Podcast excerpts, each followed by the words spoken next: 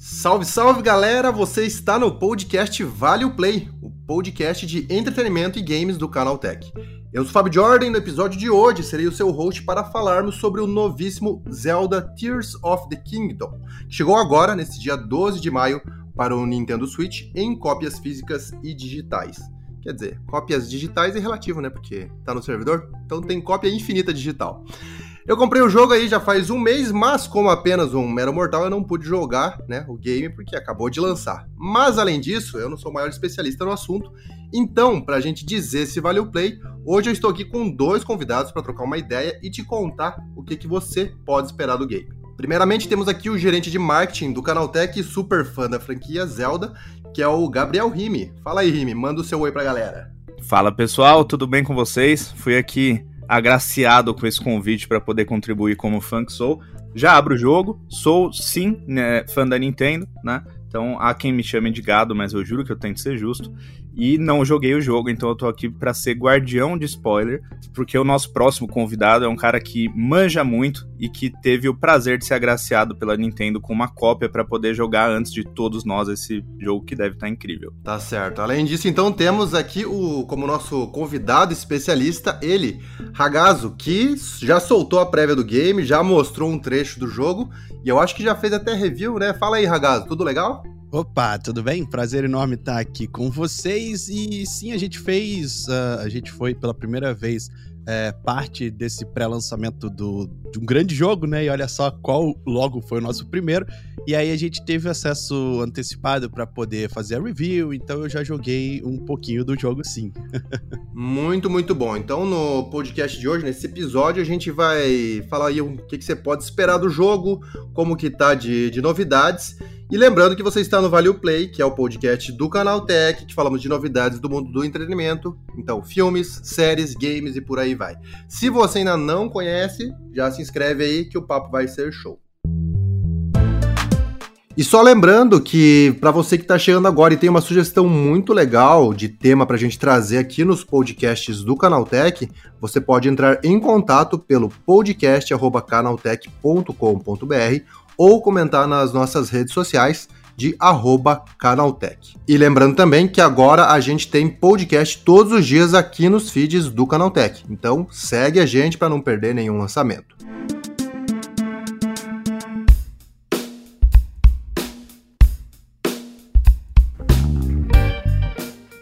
E sem mais delongas, né? Vamos, vamos falar a real aqui. Ragazzo, primeiro de tudo, é começar com você que já colocou a mão na massa.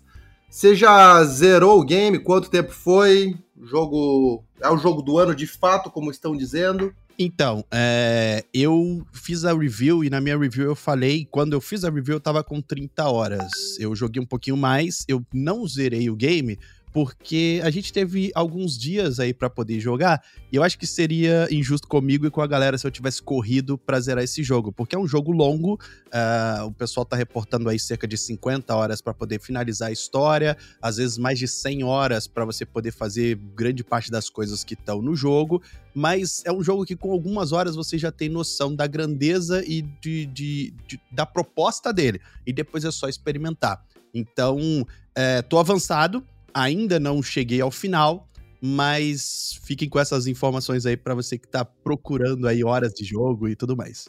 É, inclusive para complementar, né, o que o Agaso falou é assim, não se apressa nem uma coxinha, né? Você tem que comer apreciando. Imagina um jogo desse, né? Você não pode Exatamente. pegar e passar por tudo, porque a experiência não é essa, né? Não é bem a proposta. E assim, é, só, só pra dizer pra, pra galera, normalmente eu costumo zerar os jogos pra, quando a gente faz as reviews e tal, mas nesse caso é uma experiência tão única e o Breath of the Wild se tornou o meu jogo favorito sendo essa experiência única, que eu falei, não dá para eu estragar a minha experiência e ruxar esse jogo e jogar três dias direto aqui para poder fazer a review uh, e, e, ter essa experiência tirada de mim. Né, porque Zelda, ele é contemplativo, ele é aquela coisa que você vai ter a sua experiência, cada um de nós aqui que jogarmos vai ter uma história para contar e um relacionamento com aquele jogo. Então eu decidi apreciar um pouquinho mais mas sendo super claro na, na review que o que, que a gente fez e, e, a minha opinião sobre o jogo. Tá corretíssimo o apontamento do Gabriel sobre as coxinhas e também tá corretíssimo a pontuação aí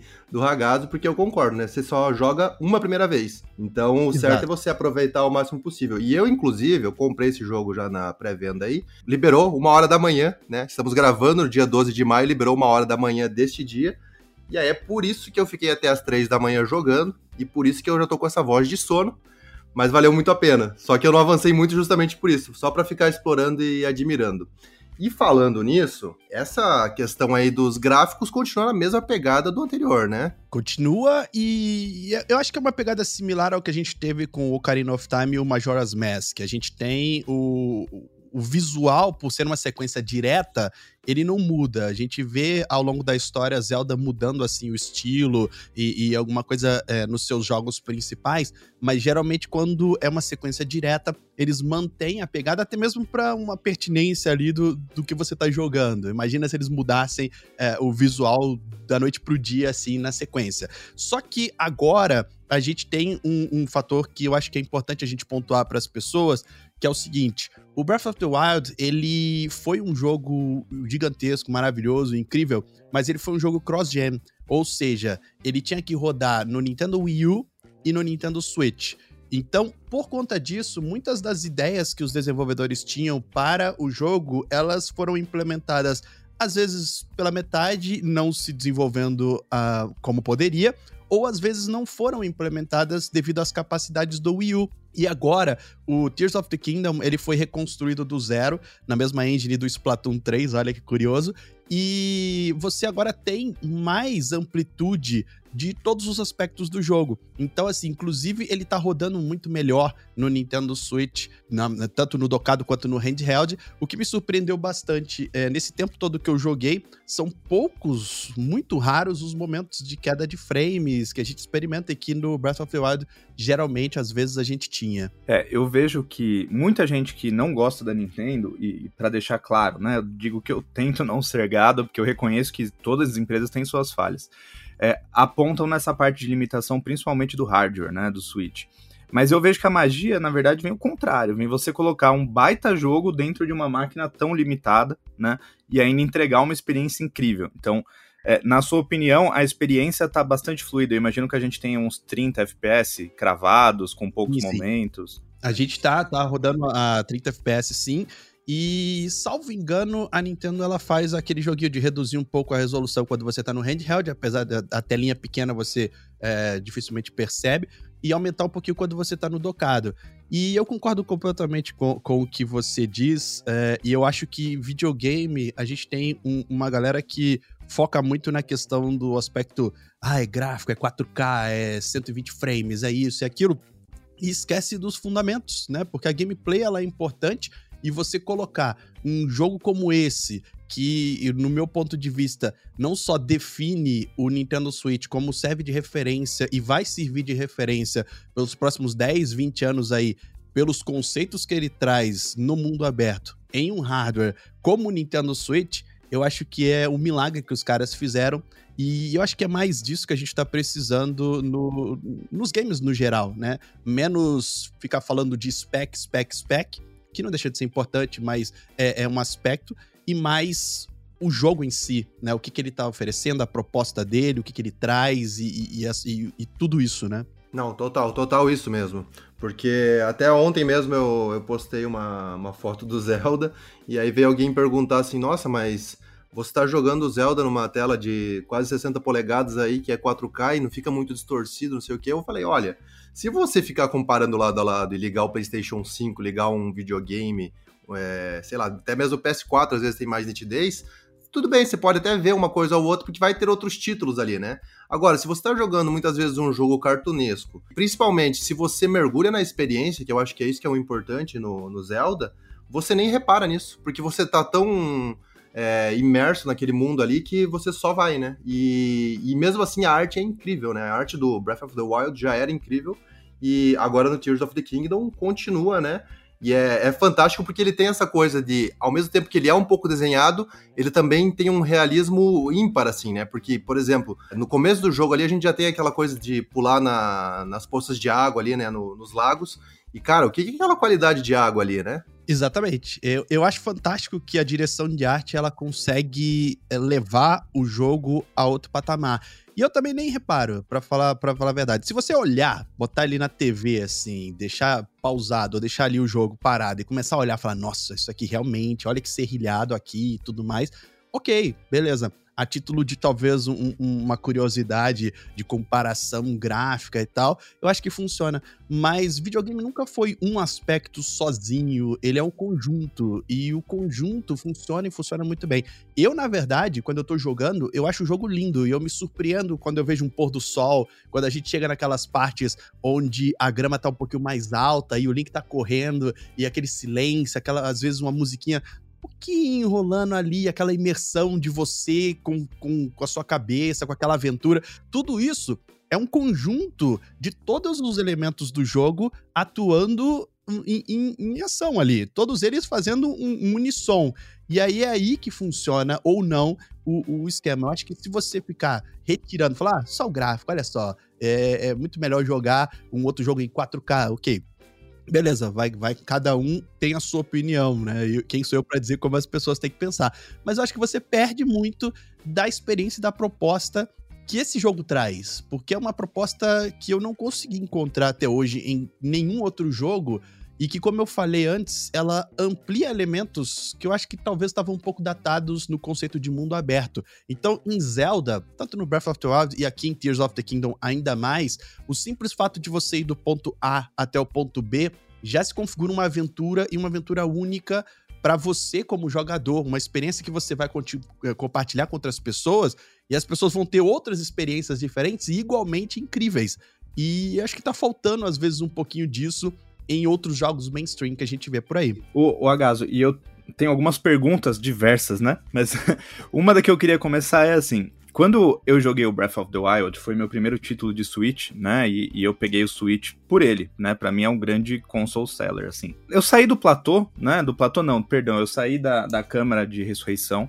E, e, aquela cena icônica em que o mundo se abre na sua frente, né? E você espera uma cutscene, alguma coisa para introduzir aquilo, para acontecer. E nada acontece porque é isso. O mundo tá lá é, e você. Boa sorte. Cai dentro. E isso é muito icônico, né? É uma cena que chega até assim a dar uma arrepiada quando você vê que o jogo tava te entregando. O, o, Tears of the Kingdom ele começa com algum impacto nesse sentido, a pessoa já começa é, jogando na cara dela, olha, é disso que a gente vai tratar nesse jogo. Como é que tá esse começo? Tá tão icônico quanto foi o do Breath of the Wild? Eu acho que sim de forma diferente, mas sim. Porque ele começa já com uma cutscene. Ao contrário do, do Breath of the Wild, você acorda ali meio sem saber o que, o que fazer. Como ele é uma sequência, ele já começa com o pessoal indo, andando por ali e tal, numa, numa cutscene inicial. E, e você começa com o Link totalmente arrumadinho, né? Porque você terminou outro jogo, então em tese o Link tá poderoso e ele tem uma justificativa ali para você recomeçar. Então, a, depois dessa cutscene, você é jogado num momento muito parecido com o do Breath of the Wild, que você acorda num lugar sem saber o que tá acontecendo. E aí, esse jogo, eu acho que ele faz um trabalho melhor do que o Breath of the Wild no sentido de, de te instruir como com as mecânicas que ele vai te oferecer. Então, a primeira área do jogo, você tem sim aquele momento de impacto que você sai da caverna e aquele mundo se abre, e é o mundo dos céus, né? Um lugar que você não sabe o que tá acontecendo e tal. E aí você pensa, uai, o que tá acontecendo? E, e essa primeira área, até você liberar o, o, mapa aberto e tal, mais ou menos umas duas horinhas do início do jogo, duas horinhas, três, dependendo de como a pessoa for explorar, ela é um grande tutorial. Sem você perceber, o jogo te guia para poder te instruir nas principais mecânicas que ele vai colocar para você, para ele te empurrar e falar, quase que literalmente, te jogar lá no mundo e falar: meu filho, vai, testa o que você quiser e faz do jeito que você quiser mas ele é mais, ele é mais é, técnico nesse sentido de ter como se fosse um tutorialzinho no começo. Excelente. E aí uma questão que fica justamente que a gente está trazendo aí é, ele começa então diretamente no que acabou o Breath of the Wild. Então, acho que uma questão que fica para a galera que está justamente pensando em comprar e que ainda não jogou o Breath of the Wild, a questão é, eu preciso ter jogado algum dos outros jogos da série ou pelo menos o Breath of the Wild, porque né, são muitos jogos da série Zelda e também, para quem não conhece, a linha do tempo é um tanto confusa, né? Então, o que, que você acha? É, é, é preciso ter esse amparo no, nos games anteriores? Olha, eu acho que não, Primeiro porque Zelda tá aí há 30 anos e, e, existe sim uma linha do tempo, mas eu, pessoalmente, gosto de ver mais como antologias, né? Cada Zelda tá ali preso entre o seu próprio universo, o seu próprio jogo, a sua própria proposta, apesar de ter uma linha do tempo maior aí e tal, que é bem interessante também. Só que nesse jogo, eu acredito que você pode ir tranquilo se não tiver jogado Breath of the Wild. O jogo, ele, ele faz de tudo para ser é, amigável com quem tá começando por ele, mas eu sugiro que você jogue o Breath of the Wild primeiro. Por quê? É, Tears of the Kingdom ele é mais amplo e, e maior do que o Breath of the Wild em todos os aspectos. Então, se você começa pelo jogo menor, que, e menor aqui, né? Porque Breath of the Wild é gigante. Mas se você começa pelo jogo menor, com uma proposta mais fechada, eu acho que é um pulo mais legal quando você vai para a evolução dele do que você começar pela evolução dele e voltar para uma proposta inferior, por assim dizer, se é que a gente pode usar essa palavra num jogo tão incrível. Então, e também a, a, o senso de familiaridade, porque no Breath of the Wild você tem, exatamente como você falou, naquele início, você chega e é apresentado por aquele mundo, essa proposta de mundo aberto, onde o mapa é quase que um personagem que tá ali junto com você o tempo todo, e você desenvolve um relacionamento de exploração é, seu com ele e tudo mais, conhece os personagens, entende um pouco da proposta e vive aquela aventura que transformou a vida de muita gente, né? E aí, depois daquilo ali, você vai para o que vem a seguir. É, você consegue entender e jogar o Tears of the Kingdom inteiro sem ter jogado Breath of the Wild, mas eu acho que a experiência fica faltosa. Então, eu recomendo fortemente que, pelo menos, o Breath of the Wild você jogue, e aí depois você passe pro Tears of the Kingdom. O, e eu queria trazer uma outra referência que você fez, que foi ao Majora's Mask, né? É, isso porque, para mim, o Majora's Mask divide ali com Breath of the Wild no momento os meus jogos prediletos de Zelda. Majora's Mask para mim é uma, uma obra-prima em termos de narrativa e até a vida que ele dá pros, pros NPCs, né? E isso veio porque a Nintendo tinha pouco tempo para entregar uma sequência de uma obra-prima. Então eles tiveram que é, contornar alguns detalhes técnicos e tentar entregar algo inteiro, né? E nesse sentido, eu vejo que essa limitação trouxe a criatividade à tona e fez com que o pessoal se esforçasse e criasse algo diferente, mas é muito grandioso, na minha opinião. E é meio impossível não ter essa relação, né, não fazer essa correlação do Ocarina of Time com Majora's Mask e trazer isso pro Breath of the Wild, pro Tears of the Kingdom. O que, que você diz nesse sentido, Agas? Você acha que a Nintendo teve que é, se esforçar para trazer mais narrativas? Porque Breath of the Wild tem um cenário, tem uma história, mas nada muito primoroso, né? O foco dele não é a narrativa. É, você acha que a Nintendo trouxe esse toque pro Tears of the Kingdom ou não, não seguiu esse caminho dessa vez para trabalhar na sequência? Eu acho que sim. É, quando eu falei que o, o fato dele ter saído pro Wii U talvez limitou algumas coisas, eu acho que nesse sentido também. Porque o Breath of the Wild você trata da calamidade, é, daquele aspecto que talvez quando você começa o Tears of the Kingdom você fala, poxa, isso era que apenas uma introdução, é, é, é, isso aqui é importante, aconteceu e tal, mas agora tá muito mais amplo. Eu acho que eles conseguiram soltar as rédeas e deixar o negócio correr para uma história mais ampla, side missions mais expressivas, personagens mostrando a que vieram e, e, e, mais emoção, mais, mais possibilidades. Então eu acho que nesse sentido eles conseguiram sim é, realizar, talvez, o, a visão que eles tinham para esse jogo. E eu acho que a Nintendo ela tá, ela tá com um grande problema para ela mesma, porque ela tá subindo tanto a barra de, desses jogos que eu acho que um, um, próximo Zelda vai ter muita dificuldade porque ele tem que superar o Tears of the Kingdom agora. E, e, e, é uma tarefa que vai ser muito, muito difícil, né? Mas no que você perguntou, eu acho que sim. Eu acho que é, o Tears of the Kingdom, ele é mais jogo. Ele, ele, ele, em todos os aspectos, ele melhora o que o Breath of the Wild inicialmente propôs. O que já é um feito incrível, né? Porque quando você termina de jogar Breath of the Wild, eu pelo menos pensei, tá, Nintendo, boa sorte para fazer uma sequência, né? Exatamente. quando eu terminei, assim, é, antes do Breath of the Wild, eu falo que eu tinha um pouco de dificuldade de dizer qual que é o meu jogo favorito. E eu tava meio que numa fadiga de mundo aberto quando anunciaram o Breath of the, o Breath of the Wild. Eu falei, poxa, Zelda, mundo aberto, será que vai ser bom e tal? E aí eu confesso que eu fui pro jogo meio, meio assim, ok, Zelda, mas será que é tudo isso? Será que vai ser legal?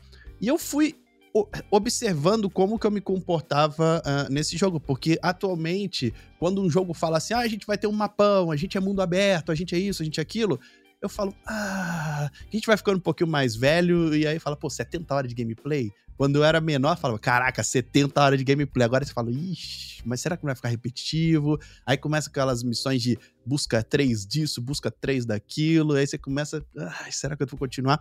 E o, o, Breath of the Wild, ele, ele traz um, um, uma proposta diferente que, principalmente a galera que jogou, é, vai ver que a gente não tem outros mundos abertos e desde que ele chegou, ele inspirou muita coisa é, nesse sentido. E agora, o Tears of the Kingdom amplia isso. Quando eu terminei, eu falei assim: ok, meu jogo favorito, legal. Boa sorte para vocês fazendo um outro jogo, assim como você. Né? Vocês, vocês, tá, tá difícil aí. E aí os caras simplesmente, nas primeiras três horas de, de Tears of the Kingdom, eles jogam fora todos os conceitos do Breath of the Wild e, e oferecem para você ferramentas mais amplas e fala: vai, meu filho, brinca aí, agora é contigo. E é isso. Assim, então ele precisa de três horas para te mostrar que a proposta dele é muito maior. É, isso é muito legal porque nos dois jogos a gente tem essa questão do renascimento do herói, né? Mas no Breath of the Wild a gente ficava meio confuso porque não tinha justamente essa, essa introdução ali, né? E você vai pegando, pescando ao, aos poucos os, os, detalhes. Agora no Tears of the Kingdom, que nem você falou, tá nessa continuação aí anterior, é, justamente direta, e você vê já o, o Link né, com todos os poderes, com roupinha, com é, duas linhas ali de coraçãozinho e tudo. É, e logo em seguida, que nem se falou, você já acorda, né? Por algum motivo aí, você já acorda desacordado lá é, e sem roupa e tudo, exatamente puxando igual do game anterior. E aí você pensa, bom, então parece que vai ser uma longa jornada até chegar lá, né? E aí você comentou, é, Ragazzo, nessa questão aí do, das mecânicas e das novidades. É, e o que, que você pode comentar pra gente sobre essas novidades aí? Porque o primeiro jogo ele já tinha umas coisas muito interessantes, porque eu mesmo quando joguei, eu sempre achava sensacional assim, pô, você pode, sei lá, bater com uma varinha no fogo e pega fogo. E várias coisinhas simples, mas que deixam o jogo tão legal, né? E como que o game novo conseguiu trazer inovação? Tá, eu vou falar da, das mecânicas já já, mas eu vou pegar um gancho no que você falou aí, que eu acho fantástico. É exatamente essas pequenas coisas do jogo que elas, elas não, não subestimam a inteligência do jogador, sabe? Então, assim, ah, eu, eu, eu quero fazer fogo agora.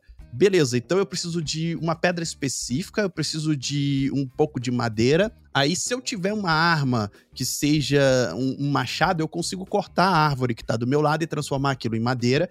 E aí eu coloco os dois um do lado do outro. E aí, para fazer o fogo, eu preciso de bater com arma de metal para poder sair a faísca. Se eu bater com arma de madeira, por exemplo, não vai sair fogo. Então, assim, esses pequenos detalhes, quando começa a chover e aí tá chovendo, a chuva vira uma chuva torrencial e, e com raio, se você estiver usando equipamento que esteja de metal, aquilo atrai o raio para você, então você tem que remover seus equipamentos e a chuva passa a ser um, um, um inimigo, um desafio, um, uma coisa épica. A chuva também faz com que o barranco fique escorregadio, então você vai tentar subir, vai ter mais dificuldades, e aí você vai desejar que acabe a chuva rápido ou vai para uma outra região. Então, assim, são essas pequenas coisas que eu acho que contribuem para essa experiência tão marcante. E aí, como é que o jogo faz agora para poder superar o, o, Breath of the Wild? Ele simplesmente pega todas as mecânicas que a gente viu no Breath of the Wild e joga fora.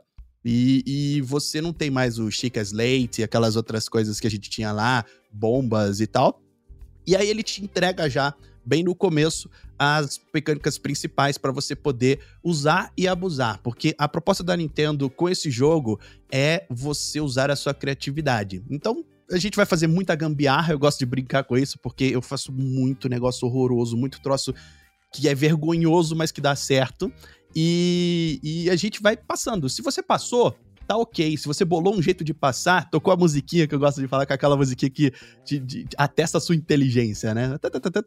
E aí você fala, opa, aí sim, agora eu, sou, eu, eu, eu, consegui. Então você dá um tapinha nas suas costas e continua pro próximo desafio. Tá tudo bem. Então é, é simplesmente assim, bole gambiarras e passe. Então a gente tem algumas mecânicas, é, começa com a Ultra Hand, que é a principal e a maior mecânica do jogo, que simplesmente torna obsoleto tudo que você tinha no Breath of the Wild, porque você pode interagir com qualquer objeto do jogo. Desde que seja um item, né, que não esteja grudado no chão e que não seja vivo. Então você não pode interagir com seres vivos. Você não pode pegar um NPC e sair girando e colando ele nos negócios. E aí você pode girar esse item, você pode ter o giro no eixo vertical e no horizontal, e você pode colar esse item a outros itens, criando as mais diversas gambiarras possíveis. Vou dar um exemplo para ficar mais fácil. Logo no começo, tem um local que você precisa chegar, mas tem uma montanha de gelo. E essa montanha de gelo, para você escalar, você não consegue porque é escorregadio. Você precisaria de um elixir ou alguma coisa assim para aumentar a sua aderência ao local, ou então bolar uma outra forma. Próximo a isso, você tem algumas árvores. Então eu estava perto, eu tinha um machado, eu falei, opa, ou eu dou a volta e eu não sei se eu vou conseguir, ou eu tento uma gambiarra. O que, que eu fiz? Eu cortei três árvores, colei uma árvore na outra, fazendo um tronco gigante, coloquei ele colado perto da colina que eu tinha que subir de gelo. Como era madeira, eu consegui escalar e eu cheguei lá em cima e eu fiquei super feliz que a minha ideia deu certo.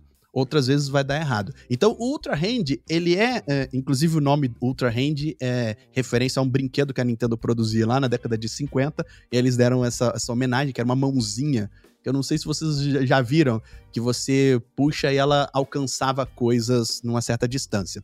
E, e esse Ultra Hand é, é o que você vai estar tá usando o tempo todo, mas você tem também o Ascend, que é uma mecânica onde você, se você está preso em algum lugar ou se você quer alcançar lugares mais altos, você consegue é, a, subir, né? Você vai para aquela área e aí você alcança essas áreas, que é uma baita mecânica para, inclusive, é, melhorar a mobilidade. Você não tem que ficar escalando o tempo todo, você consegue usar o Ascend e ganha bastante tempo. Você tem o Recall, que é uma mecânica de você voltar no tempo os movimentos de algumas coisas. Então, se o objeto se moveu recentemente, sei lá, cai um troço do céu e parou no chão, ou se o inimigo jogou em você uma bola cheia de finco, você pode usar o recall rapidinho para você voltar esse movimento desse objeto específico até um, um, determinado ponto. E aí você consegue controlar aí mais ou menos. Isso ajuda muito na resolução de puzzles e tudo mais. E, por fim, você tem o Fuse, que é uma mecânica onde você pode fundir o, o, a sua espada, o seu escudo e a sua flecha com qualquer item que você vê no jogo. E aí essa, essa fusão ela vai ter consequências. E aí você pode usar e abusar disso também e da sua criatividade. Então, por exemplo, se você funde alguma coisa, uma pedra no chão na sua arma, vai aumentar a durabilidade da sua arma e aumenta o ataque. Todos os itens do jogo têm o que eles chamam de Fuse Attack Power, que é o poder de ataque de fusão. E aí você vai aumentar esse valor ao ataque da sua arma, ela vai ficar mais poderosa. E outra curiosidade do Fuse, que é interessante, entra na, naquelas coisas pequenas que a gente falou lá no começo. É, pedra, por exemplo, você quando você funde uma pedra numa espada, você transforma a espada de ataque cortante em contundente. Então você tem um como se fosse um martelo. E aí esse martelo você pode usar para quebrar pedras que às vezes estão atrapalhando você no cenário. Então é uma outra opção que você tem para poder avançar. É muito cheio dessas coisinhas que você vai brincando e você vai conseguindo encontrar soluções que às vezes não estavam lá. E aí, depois que você aprende essas quatro mecânicas, você basicamente é jogado num mundo cheio de desafios, puzzles e possibilidades para você poder levar elas ao limite da sua criatividade e, e avançar. Muito bom. E é interessante porque o próprio Breath of the Wild já tinha bastante disso, né? Eu lembro bastante da, da missão que você ia no primeiro laboratório lá e tinha a questão da chama azul, né? Daí a chama azul tava lá embaixo e você tinha que transportar ela para cima. E daí no começo você fica pensando, mas como é que eu vou fazer isso? Até que você arranja, sei lá, um pedaço de graveto, bate e vai iluminando e tem que tacar flecha nos outros, nas outras luminárias, daí, daí de fato levar é, a chama azul até o laboratório. Então é legal ver isso e, e, é interessante porque se o anterior já trabalhava com essa questão de criatividade, o novo, pelo visto, leva isso além, né? É, agora, uma, uma, dúvida que fica é: o, no, no, primeiro jogo a gente tinha muito desse aprendizado através do, dos santuários, né? Continua isso por ser um, uma terra, uma nova terra, né? Porque agora são ilhas nos céus e tudo.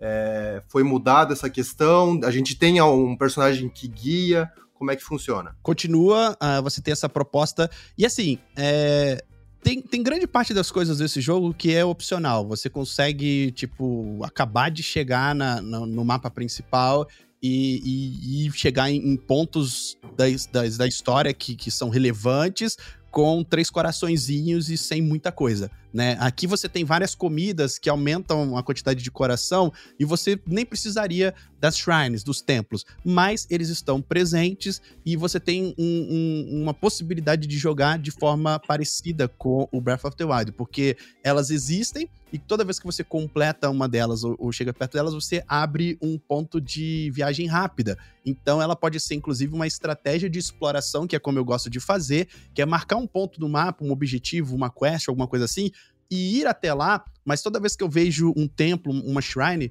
eu faço ela para poder ter um ponto de fast travel mais próximo do ponto que eu tô querendo chegar, da área que eu tô querendo explorar. E aí é, fica mais fácil de você. Às vezes você precisa ir e voltar, às vezes acabou as flechas, você precisa encontrar em algum outro lugar e tal.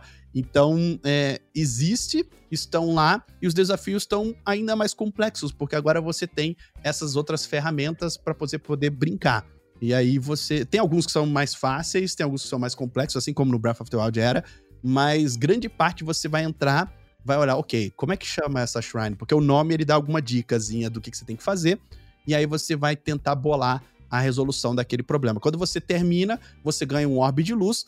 Se juntar, assim como no Breath of the Wild, quatro, você troca por um coração ou um pouquinho da barra de vigor, stamina, né? E aí você pode é, melhorar a questão da exploração do Link através dessas shrines. Então elas servem como ponto de fast travel e elas servem também como evolução do próprio personagem. Estão deixando meu hype lá em cima, né? Mas eu, eu queria trazer uma, uma pergunta agora, fora do jogo em si, mas mais sobre o cenário brasileiro, né? Porque o, a Nintendo tem se aproximado um pouquinho do Brasil. E o Tears of the Kingdom, nesse ponto, foi um divisor de águas, né? Porque a gente vai ter o lançamento nacional oficial. Também tivemos ali, se eu não me engano, na Paulista, né? Um ponto de, de, de Instagramável sobre o lançamento, sobre o jogo. E a gente também recebeu pré-venda do Pro Controller especial e da edição do Switch especial também, né? Inclusive fiz a do Pro Controller, tô esperando aí quando chegar, vou aproveitar. E eu acho que isso é muito legal unido a isso, é, Agaso, você recebeu uma cópia do jogo para poder analisar, né? Algo que não é comum para Nintendo fazer aqui com o pessoal do Brasil.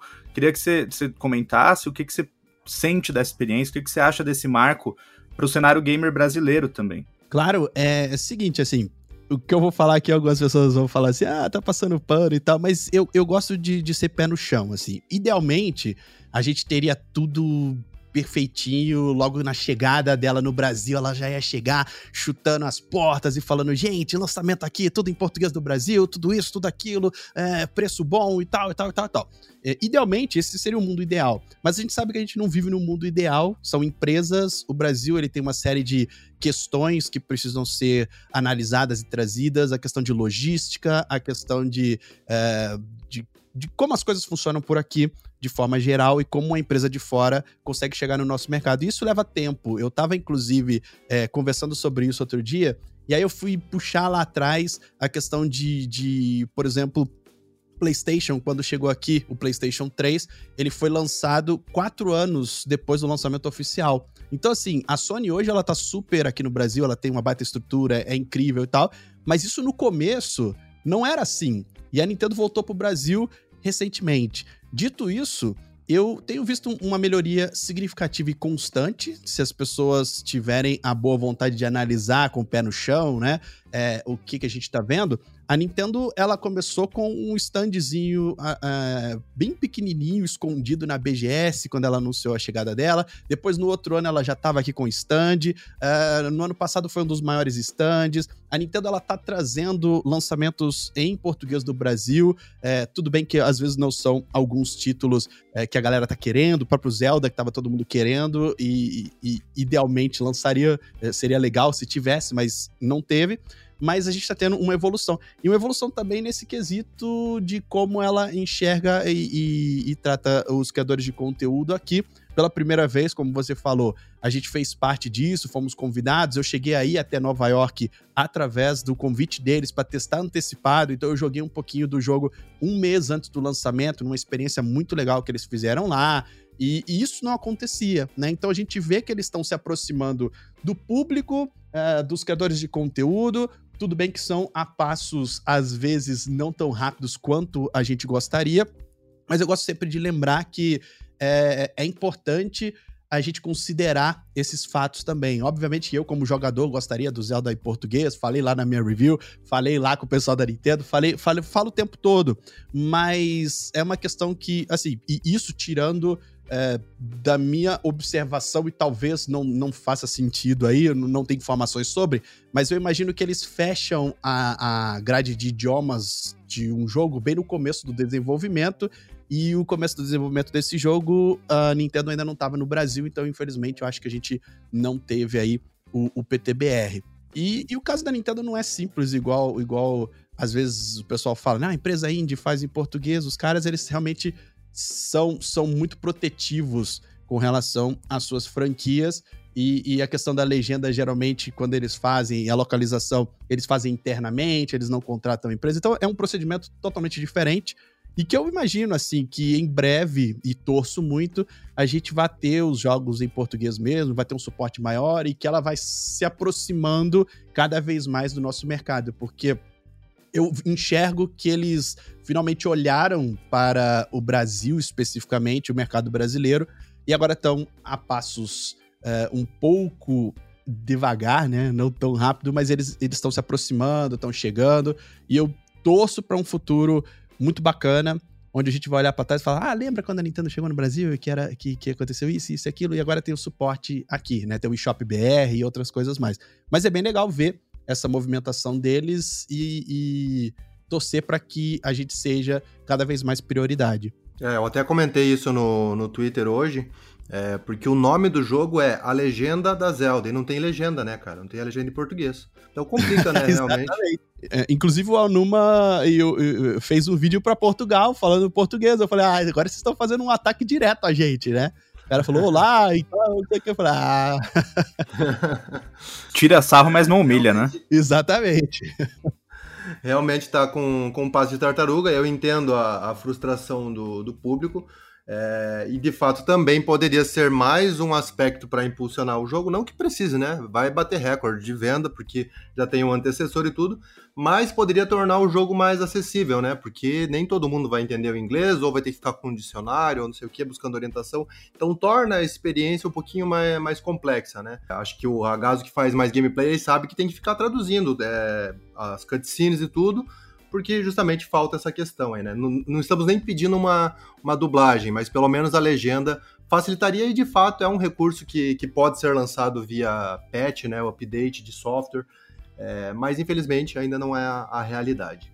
É, a gente torce para que algum milagre aconteça e que a gente tenha isso mesmo. Não é uma coisa é, que nunca aconteceu antes. Eles já adicionaram localização chinesa depois via é, patches para alguns outros jogos, então existe precedente e a gente teria que torcer, né? É o que eu falei na, na review e eu falo sempre. É uma pena porque esse é o maior jogo deles e talvez um dos mais importantes jogos da história dos jogos. Não acho que é exagero a gente falar isso e ele não tá em português do Brasil, né? Seria muito legal se o brasileiro falante nativo do português pudesse experimentar essa obra-prima, essa aventura, essa experiência e esse mundo Zelda, que é incrível e impressionante, na língua nativa. Porque você ter a barreira do idioma você bloqueia que muita gente possa conseguir ter esse acesso. Então, é realmente lamentável que, que a gente não tenha essa, essa versão em português do Brasil,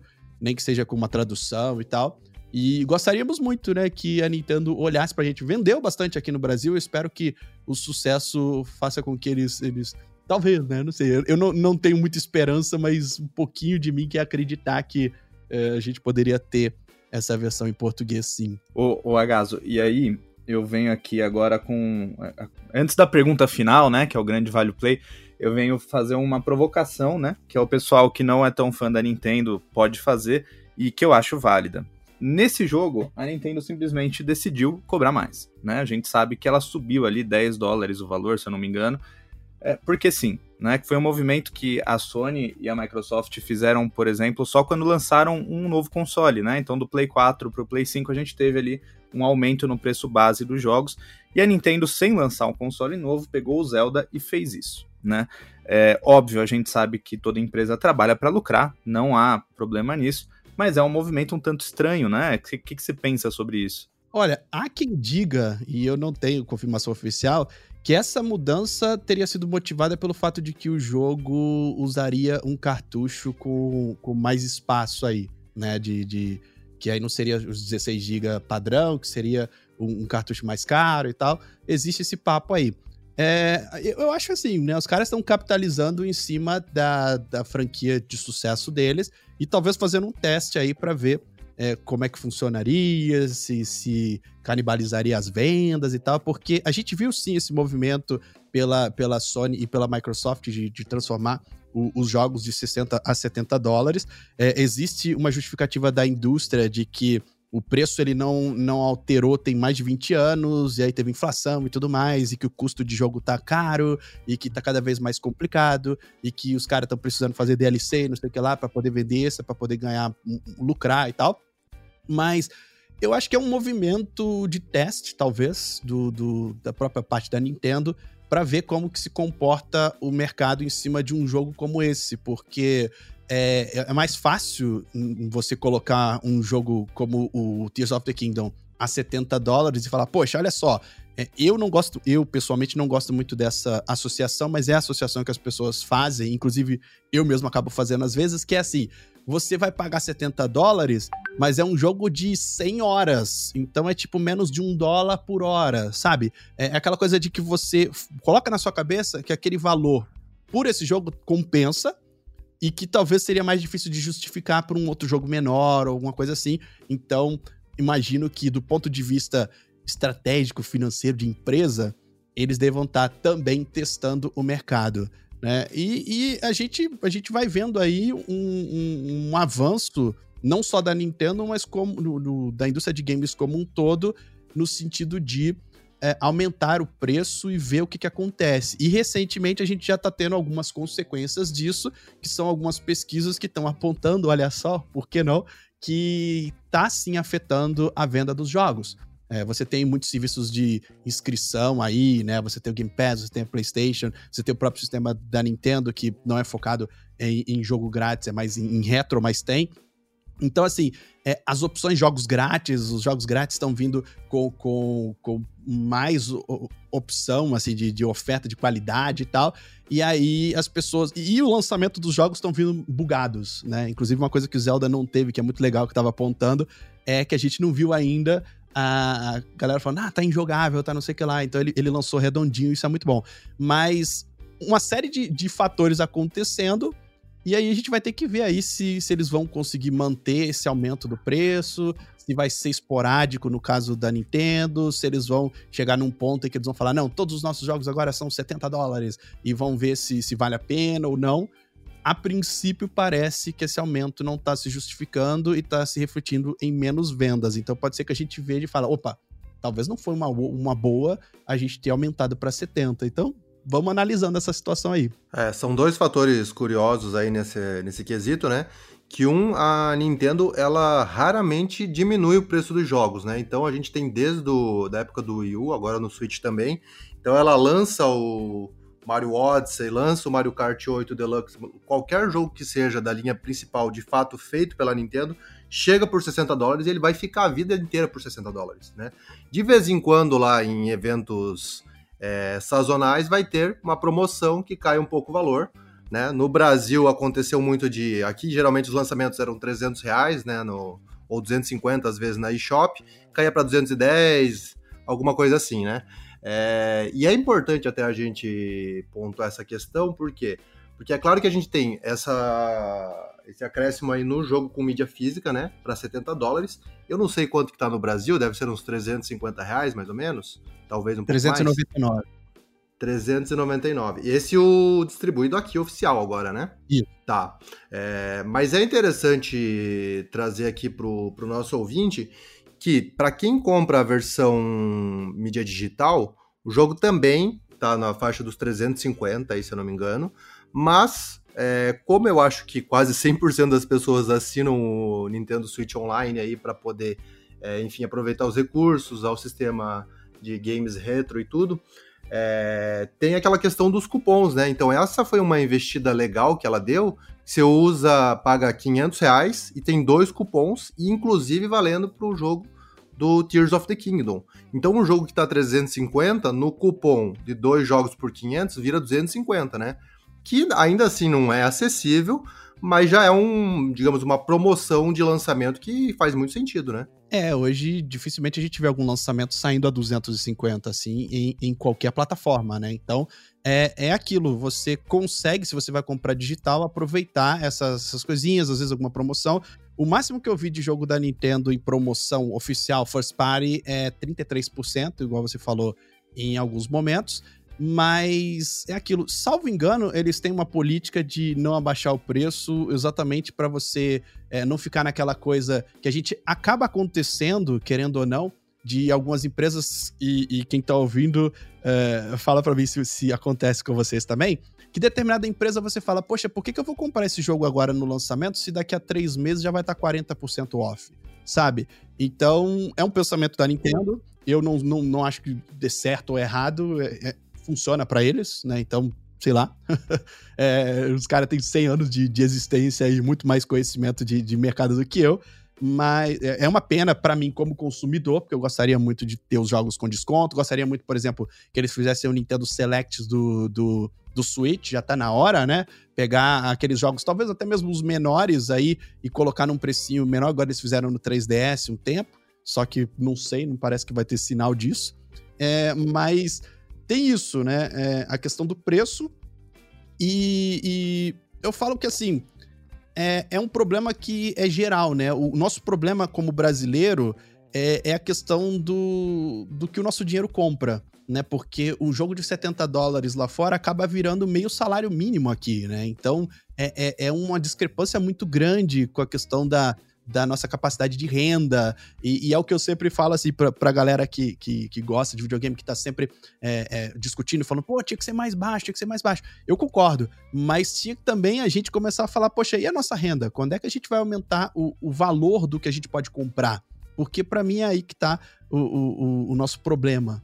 Sim, com certeza. É, uma última questão que eu, que eu queria trazer aqui é você falou que o desempenho está muito legal, tem, tem poucos bugs, ou talvez quase não tem bugs, e também não tem muitas quedas de frames.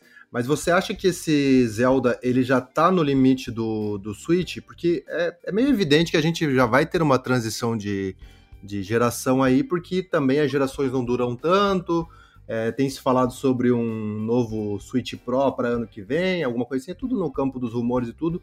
Mas especificamente no Zelda, você acha que de fato é o último que a gente vai ver? É, e como que tá o, o, desempenho geral aí? É, eu tenho para mim que esse é, é, o grande o grande jogo de despedida do Switch, né? Querendo ou não, ele lançou lá em 2017, a gente não vê um, um hardware fazendo sete anos em alta como o Switch ainda está, mas a gente começa a, a, a sentir que o, o Switch está sofrendo um pouquinho, principalmente para acompanhar. Ele já não, não acompanhou assim é, as grandes tendências de AAA, a Nintendo não, não precisa disso. Eu, eu costumo falar que ela é, disputa num, canto, num, num, num, campo próprio com ela mesma, porque são propostas diferentes. Se a gente for analisar isso, é, é outro podcast, mas Sony, Microsoft e Nintendo hoje têm propostas muito distintas, apesar das seis trabalharem com consoles mas eu, eu sinto que é uma grande despedida. A gente vai ter o Pikmin 4, a gente não sabe muito do, do resto do, do futuro do, do Switch para esse ano, se vamos ter é, outros jogos. Tem rumores aí que eles estão segurando o Wind Waker e, e, e, Ah, esqueci o outro Zelda para lançar no Nintendo Switch também. É, enfim, a gente vai ver se vai acontecer ou não. Agora, no meio do ano, é, aconteceria a E3, que foi cancelada, mas tradicionalmente é um momento onde a gente tem é, anúncios e a Nintendo ela, ela simplesmente anuncia o que ela quiser na hora que ela quiser com as directs ela conseguiu popularizar esse, esse formato que as outras também estão usando muito ultimamente. Então a gente nunca sabe o que esperar né? Para eles aparecerem hoje falando aí direct amanhã é um pulo.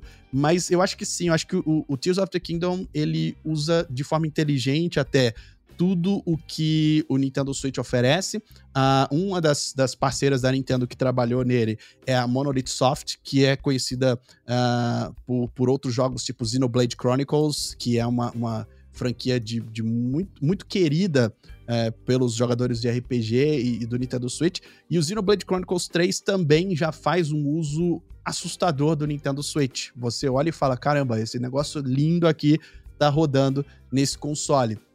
Então eu acho que sim, é, eventualmente é, talvez seja o, último jogo nessas proporções que a gente possa ter aí no Nintendo Switch. Perfeito. O que nos leva à questão final é: e aí, vale o play então? Eu acho que vale. Eu acho que assim, é, se você for comprar um jogo nesse ano e gosta de mundo aberto e tal, que seja Zelda Tears of the Kingdom. Eu acho que é um grande concorrente a game do ano vai ser surpresa para mim se ele não levar, porque ele, eles conseguiram. Eles simplesmente pegaram o Breath of the Wild, que já era incrível, e levaram ele a outro patamar. Então, é, é o que eu falei no início, e, e, e eu volto a repetir aqui. O Breath of the Wild, perto do Tears of the Kingdom, parece uma mera introdução. E, e, e, é uma baita tarefa você conseguir isso. Então joguem. É um jogo que, como vocês falaram também, vende console. É, é um jogo que justifica, no meu ponto de vista, você ter um Nintendo Switch. Óbvio que depois você vai aproveitar é, de outros jogos incríveis que, a, que, que o Nintendo Switch traz, mas é um daqueles jogos que vale a pena você comprar o console só para poder ter essa experiência e levar para sua vida. Vamos ver se Final Fantasy vem aí à altura para termos um, um, uma disputa legal para game do ano, né? Esse tá, tem sido um ótimo ano para ser gamer, na verdade. Sim, maravilhoso. Grandes lançamentos. Eu, eu, eu, costumo falar, a gente tá em maio e olha o tanto de jogo legal que a gente teve é, de todas as plataformas. Um que me chamou a atenção foi o Hi-Fi Rush, que é maravilhoso lá no, no, Xbox. A gente teve vários e vários lançamentos, Resident Evil 4 e tal. Mas o Tears of the Kingdom chegou e, e, e acho que estabeleceu ali um, um, patamar que eu acho que as expectativas aí são talvez o, o Final Fantasy ou o Starfield, que, que também a gente espera que seja uma masterpiece aí da Bethesda. Mas vamos esperar, né? Não sei quem vai ganhar o game do ano, mas a gente ganha de qualquer forma, né? Só de conseguir jogar esses jogos já tá bom. É verdade. O papo tá muito bom, mas tô ansioso até para finalizar o papo. De repente fazer um almoço prolongado e dar uma jogadinha, aproveitar a cópia digital para isso, né?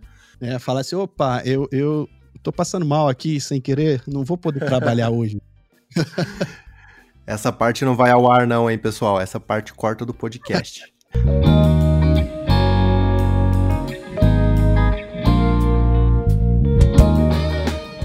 Bom, gente, então esse foi o Vale Play sobre Zelda Tears of the Kingdom. É, queria agradecer demais aí ao Agaso e também ao Rime. E Agaso, por gentileza aí, deixa o seu recado final aí, passa o seu arroba, para quem não conhece, divulga o seu serviço aí pro pessoal te acompanhar também. Show de bola. Primeiramente eu quero agradecer vocês pelo convite, adoro poder falar de videogame sempre que puder. É, agradecer você que está nos ouvindo. Obrigado por me emprestar aí, emprestar pra gente o seu tempo. E vocês podem me encontrar aí com, procurando por arroba Agaso em todas as redes. Então, YouTube, Twitter, Instagram. A gente tá lá, tá sempre falando de videogame, de cultura pop e, e discutindo essas coisas aí com a galera que nos segue. Beleza, como é que escreve Agaso o pessoal saber? H-A-G-A-Z-O. Perfeito. Então, muito que bem. Eu sou o Fábio Jordan, muito obrigado também ao Rime, que também é da, da equipe do Canaltech. Esse foi mais um Vale Play. Espero que vocês tenham gostado novamente. Continue nos acompanhando para mais informações sobre entretenimento e, claro, sobre muita tecnologia. Este podcast é produzido por Mari Capetinga, apresentado por Fábio Jordan e editado por Samuel Oliveira. Este programa contou com a participação de Gabriel Rime e Agaso. A revisão de áudio da dupla Gabriel Rime e Mari Capetinga com trilha sonora composta por Guilherme Zomer. Uma boa semana para você.